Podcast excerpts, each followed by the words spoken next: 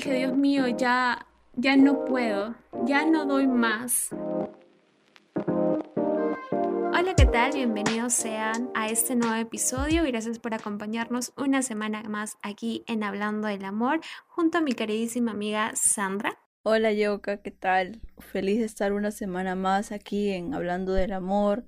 Una semana más que Dios nos permite pues hablar de su palabra, una semana más agradecidas por lo, todo lo que Dios está haciendo con el podcast, por los invitados que tenemos, porque la mano de Dios se está moviendo cada día en, estos episodios y, y, bueno, hoy día vamos a hablar de, de un tema importante, para nosotras es un tema importante y estoy segura de que para muchas personas también lo es. Y este tema surgió porque estaba leyendo un plan bíblico de uno de mis escritores favoritos, Greg Math, y hablaba de la voluntad de Dios que es difícil aceptar. Recuerdo que el primer enunciado que decía, es posible que tu vida peste y sea la voluntad de Dios. Entonces, me gusta así leer temas que rompen algunos esquemas y algunos estereotipos que, que, que tenemos, ¿no? Y bueno, a la par de que leía ese tema, me escribió una amiga diciéndome que lo que le estaba sucediendo, lo que le estaba pasando, eh, se sentía pues que, que, ya no podía más y, y bueno, me hizo transportar a situaciones, a, a, épocas de mi vida que también sentía lo mismo, ¿no? Ella me decía, es que tengo ganas de, estoy normal y tengo ganas de llorar, estoy normal y se me llenan los ojos de lágrimas, estoy normal y quiero salir corriendo y, y me hizo acordar pues a un tiempo no, no tan lejano que pasé por lo mismo, ¿no? Entonces me pareció importante tratarlo, ¿no? Bueno, de, de todo este plan bíblico, una parte fue la que más me llamó la atención y es que él habla de Primera de Corintios 10, 13, que dice que Dios no va a permitir que seamos tentados más de lo que podemos resistir. Y bueno, eso es, eso es algo que hablamos ya con tu papá, ¿no? O sea que, que las personas los utilizan este texto y lo sacan de contexto, para usarlo como pretexto, ¿no? Entonces, y, y muchas veces también lo he usado. Yo creo que todos. Sí, no comprendes en realidad lo que están diciendo las escrituras, ¿no? Entonces, este versículo lo relacionamos mucho con el Dios aprieta pero no ahorca. Es como que, no, no te preocupes, la voluntad de Dios es buena, agradable y perfecta y, y nos vamos de contexto, ¿no? Porque en realidad aquí en este en este versículo él está hablando de las tentaciones. Dice, Dios no va a permitir que no seas tentado, pero no está hablando de pruebas. Entonces, la pregunta es ¿qué hay de las pruebas que no podemos soportar? Yo creo que todos en un determinado momento hemos pasado por alguna prueba, si es que ahorita no estamos pasando por alguna. Y hay algo que tenemos que tener en cuenta y es que las pruebas vienen de manera inesperada y no es que pase solamente una vez, sino que puedes pasar por varias pruebas en varios momentos de tu vida. Y en medio de todo esto una se siente sola. Sabemos que Dios siempre está con nosotros, Él es el que pelea nuestras batallas, Él es el que nos va a librar de todo mal pero como comentabas en el caso de tu amiga, pues una se siente ya no poder más y no obtiene la ayuda de nadie o no ve la ayuda en ninguna parte. O sea, es justo en ese momento, ¿no? Justo en ese momento cuando necesitas más de Dios, cuando necesitas más de la presencia de Dios. Y es que yo creo que pasa algo interesante y es que Dios te dice, aún no es el momento, ahorita voy a ir a socorrerla, ahorita la voy a sacar de ese hoyo profundo en donde está y siente no salir, ahorita voy a su rescate. Y en el momento justo Él vendrá a socorrerte, en el momento justo Él te levantará y saldrás de pie, en cual sea la circunstancia que estés viviendo, Él peleará tu batalla. Eso no hay que tener duda. Y justo hace poco recordé que hace ya varios años tuve un momento muy difícil, un momento de prueba.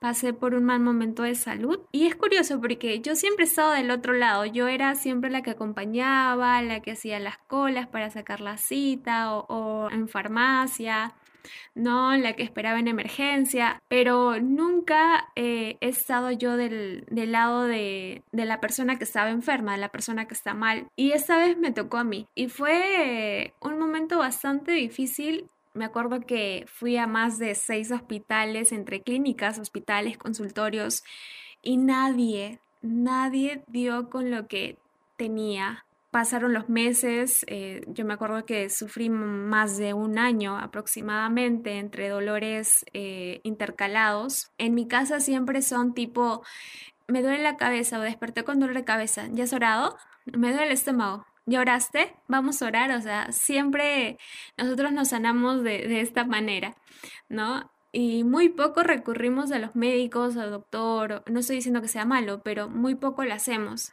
Entonces, para que yo vaya al hospital y, pase todo este tema de la emergencia, pues estaba realmente mal. Eh, me acuerdo que fueron meses con ese dolor crónico y yo iba y siempre me decían lo mismo los doctores, pasaba por ecografías, análisis de sangre, chequeos, consultas, para llegar a lo mismo, que no dan con lo que tenía.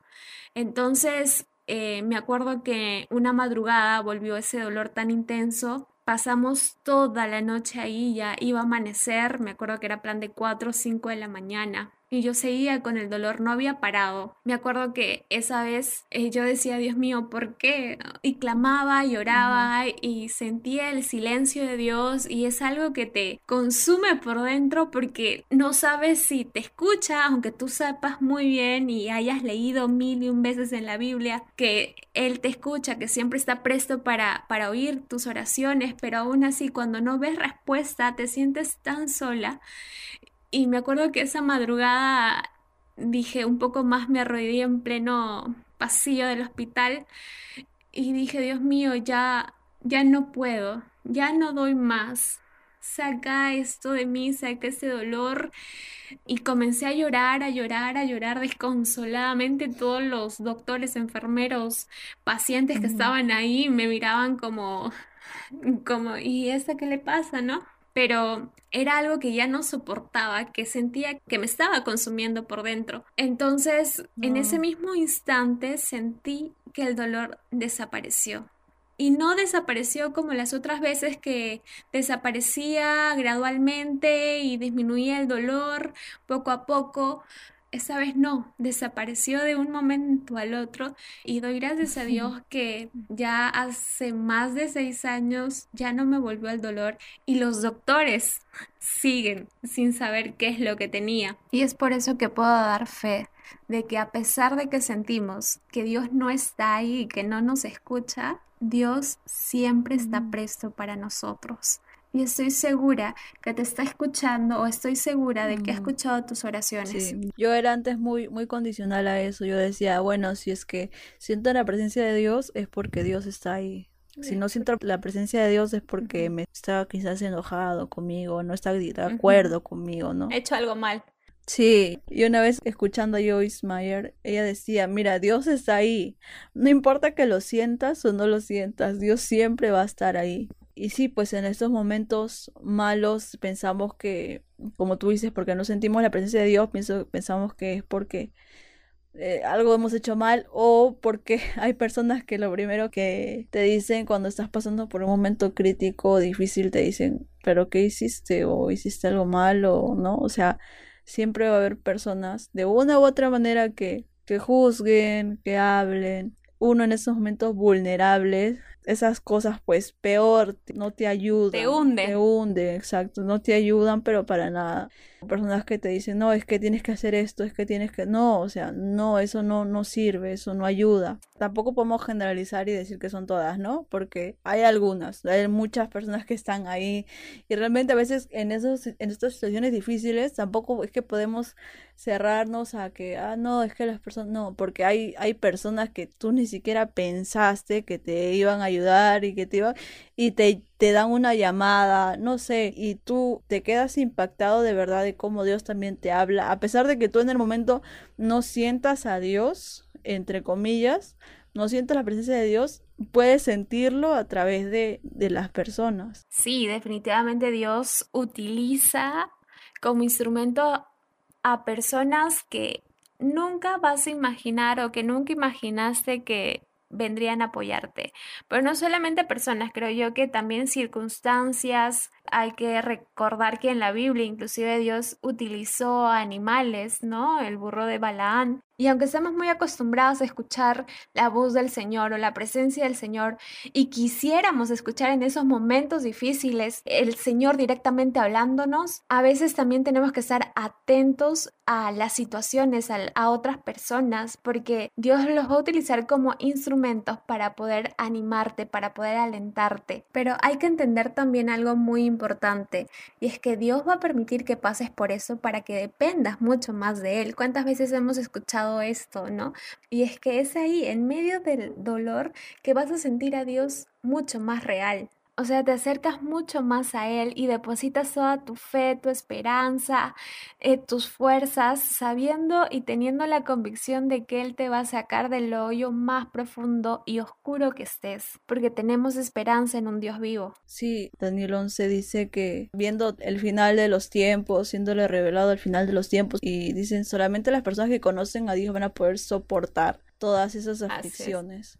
¿No? Entonces es en ese momento de prueba, de aflicción, cuando tú dices, no, espérate, pero espérate, yo conozco a Dios, conozco lo misericordioso que es, sé que estoy con todo en contra, pero yo conozco a Dios, ¿no? Entonces ahí viene lo importante de conocer a quién Dios le sigues, a quién Dios le sirves, de, o sea, de quién eres hijo, esa confianza que tenemos en alguien que conocemos, ¿no? Porque no podemos tener una confianza en alguien que no conocemos, ¿cierto?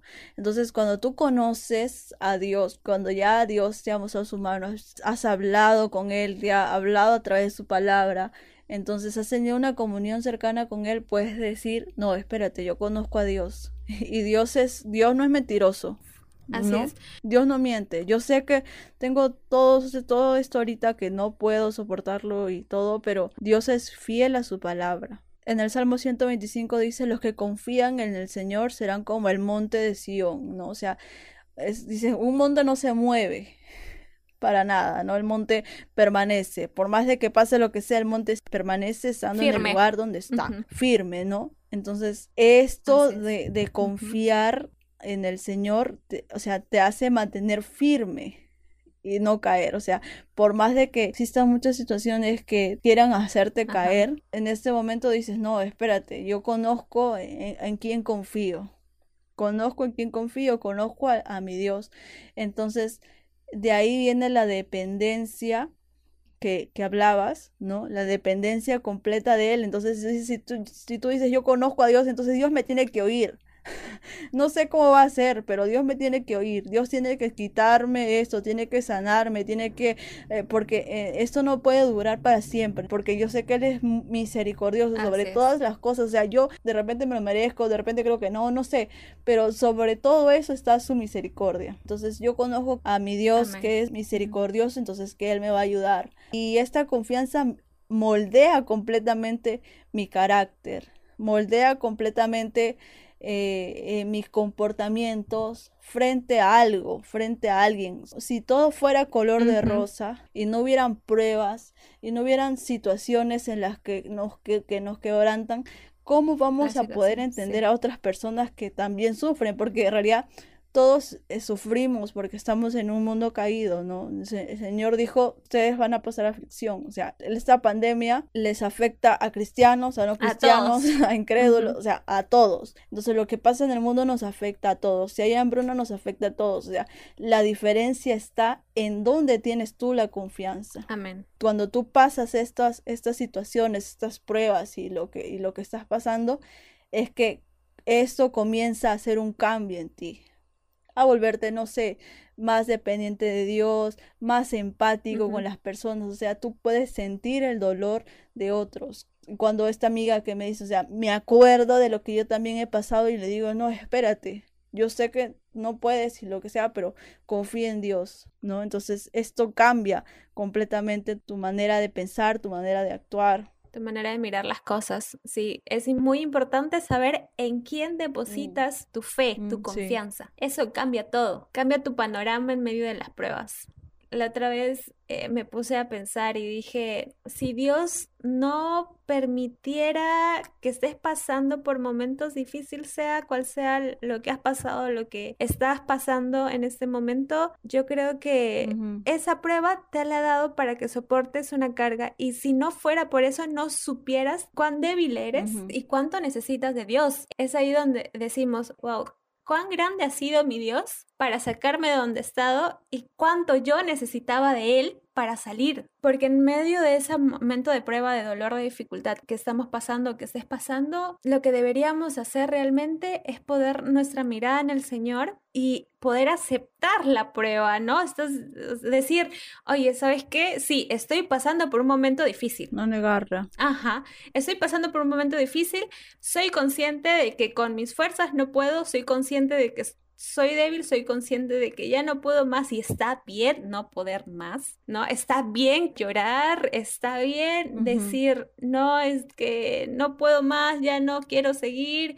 este, no sé cómo seguir, está bien, por más que tengas años en la fe, yo creo que igual te vienen ese tipo de pensamientos, pero es ahí donde decíamos que deberíamos creer en Dios porque esto pues tiene un propósito, ¿no?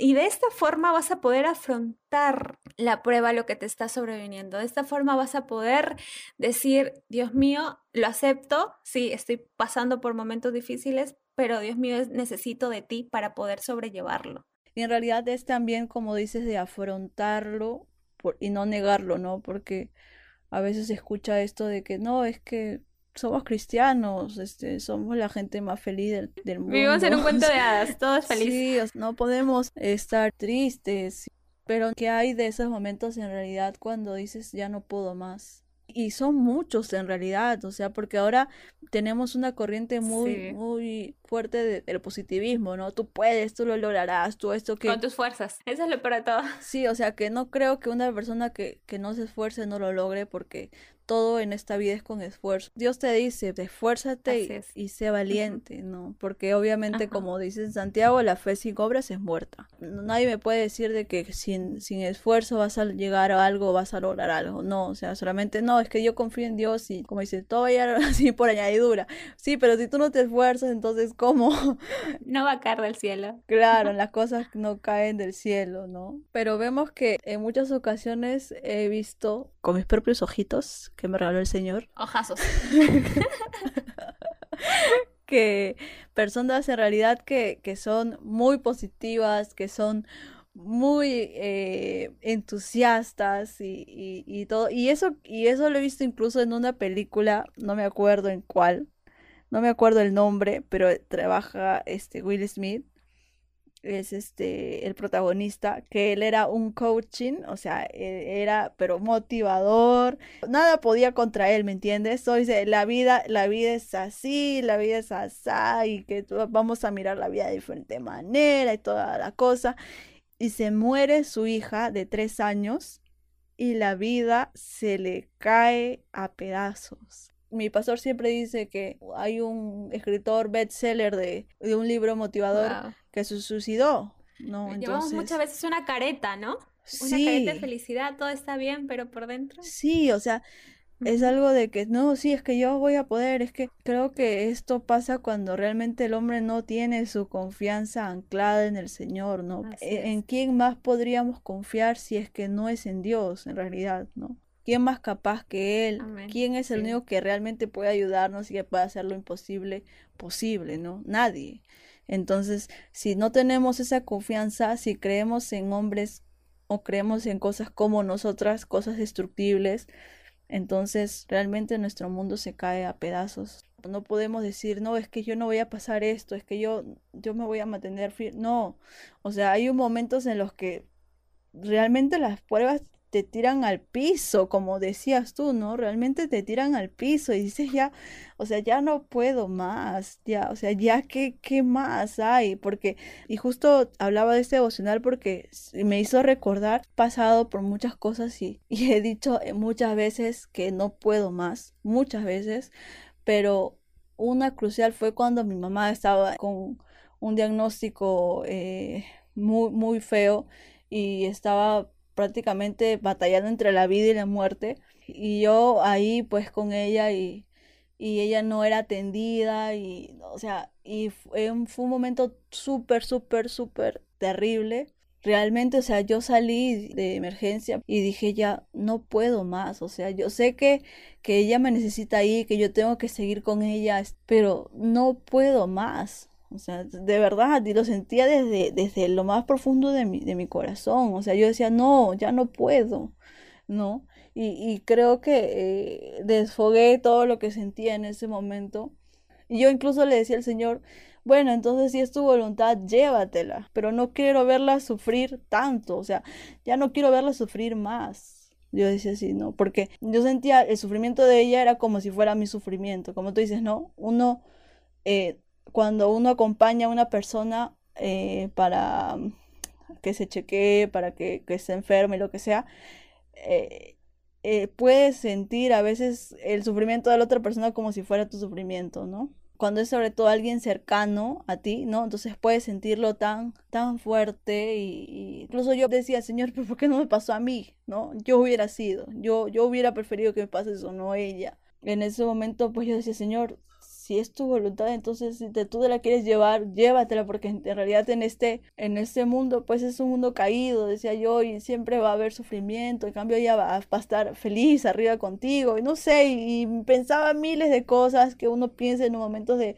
vulnerabilidad, obviamente que mi familia no la entendía, no, mi familia la mayoría no es creyente, no la entendía y decía, no, esta chica está loca, ¿cómo va a decir, cómo va a desear eso? Pero en un momento me acordé de quién es Dios. Es como que el Espíritu Santo te, te hace recordar que, que, discúlpame, pero ¿quién es Dios? O sea, ¿quién, como le dijo Jesús a, a Marta, ¿no? Ella le dice, no, es que yo sé que mi, que mi hermano va a resucitar en el día, o sea, le saca teología, ¿no? Yo sé que mi hermano va a resucitar el día que todos resucitemos.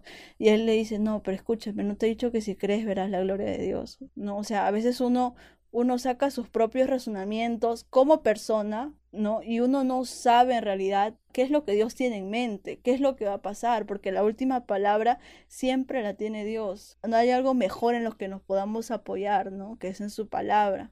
Entonces me acordé de quién es Dios, me acordé de, de quién es mi Padre. Y dije, no, yo no puedo, pero Dios está conmigo. Yo no lo siento porque yo a una amiga decía, ¿sabes qué? Lo peor de todo, y he pasado esto, he pasado esto, le contaban, he pasado esto, he pasado esto, y lo peor de todo es que no siento a Dios. oro y oro y oro y oro y no siento a Dios. Siento todas las puertas cerradas, siento todo en contra y no siento a Dios, ¿no? Y le decían, eso era lo peor para mí, ¿no? Pero el, el tema de, como tú dices, de afrontarlo, de creer a pesar de que no sientas, ¿no? Entonces dije, no, sabes que yo, yo voy, yo voy, yo no sé, yo ahorita no puedo, ya no, no, no sé más, no puedo más, pero yo voy. Y como te contaba la otra vez, no, o sea, yo que cruzo la, la puerta de emergencia y es como que sentí una fortaleza sobrenatural que vino sobre mi vida y obviamente que fue la mano del Señor. O sea, yo no podía. O sea, es también el aceptar, ¿no? Sabes que no puedo. Y tú sabes que ahí empezó prácticamente, ¿no? O sea, mi mamá estaba en una silla de ruedas y yo llegué y, me, me, arrodillé y como decía, no, ya no podía orar, ya no sabía qué orar, así que agarré mi celular y comencé a recitar salmos y salmos y salmos y gracias a Dios se abrió una puerta ahí y comenzó en realidad todo el proceso de un mes estando en el hospital, de ahí la traje a mi mamá a la casa y también, o sea, no pasó rápido y, y una vez me toqué con un post que decía, Dios, ¿por qué a mí? ¿no? Y, y, y, Dios como que respondiendo decía, porque tú puedes. Y ese post como que a mí me, me alentó, pero faltaba ahí completarlo, porque tú puedes, porque yo estoy contigo, ¿no? O sea, no puedes sola, pero yo estoy contigo. Wow, gracias por abrir tu corazón y contar este momento tan difícil, tan complicado de prueba, pero que tiene, digamos, un final feliz porque sentiste que Dios renovó tus fuerzas, porque sentiste que en medio de toda esa batalla Dios estuvo contigo. Y eso es lo, el mensaje que queremos dar. Nos sentimos derrumbados en algún momento de nuestra vida, nos sentimos en el piso, que la vida, como diría en el mundo secular, que la vida trapea con nosotros. Pero Dios es el que obra en ese momento. No entendemos la voluntad de Dios y como lo hemos dicho una y mil veces en otros episodios, pero nosotros tenemos una esperanza, tenemos la confianza y la convicción de que nuestro creador, ¿quién más que nuestro creador nos va a sacar de esos momentos tan difíciles? Y es ahí donde nos damos cuenta de que, wow, Dios es tan grande y maravilloso que hace eso por mí, que hace eso por nosotros. Sí, y quería terminar con estos versículos de, en 2 de Corintios 1 del 8 al 11 que Pablo en, en 1 de Corintios está hablando de las tentaciones, pero en este caso sí está hablando de pruebas y él dice, no queremos que ignoren acerca de nuestra aflicción sufrida, porque fuimos abrumados de sobremanera, más allá de nuestras fuerzas, de modo que hasta perdimos la esperanza de salir con vida, a fin de que no confiamos en nosotros mismos, sino que en Dios que resucita muertos, el cual nos libró de tan gran peligro de muerte y nos librará, en quien hemos puesto nuestra esperanza de que Él aún nos librará. O sea, Él dice, lo, íbamos a pasar lo peor, que es la muerte. Pero Dios que resucita muertos, o sea, nada imposible. y él dice lo que dice y que nos libró y que nos librará de la muerte, porque si bien es cierto muchas personas pueden librarse de la muerte en el momento, pueden morir, pero la muerte en realidad es ganancia para nosotros porque tenemos vida eterna. lo único que significa la muerte es estar mucho más cerca de Dios. Entonces, como dice Benjamín Núñez, cristiano, vas a estar bien. Sea lo que sea, vas a estar bien. No, amigo, vas a estar bien. No te preocupes por lo que y es difícil decir muy muy difícil decirlo porque no lo decimos de una posición de que no es que todo va a salir no es que sí todo va a salir bien porque Cristo ya venció porque él es nuestra esperanza. No porque mañana no porque quien ahorita que estamos en elecciones aquí en Perú, no porque quien va a salir de presidente nos va a ayudar, no porque, no sé, el trabajo que vamos a conseguir nos va a ayudar, no por eso, sino porque Cristo es nuestra esperanza, solo eso. Y cada vez que pasemos por esos momentos difíciles en donde ya no puedas más, y que muchas veces dudamos en que Dios nos acompaña y que a veces hasta llegamos a cuestionar no dudes, no dudes que Dios se va a manifestar en tu vida, sacándote del hoyo más profundo donde sientas estar, porque no hay ninguna tribulación que Dios no haya salido victorioso.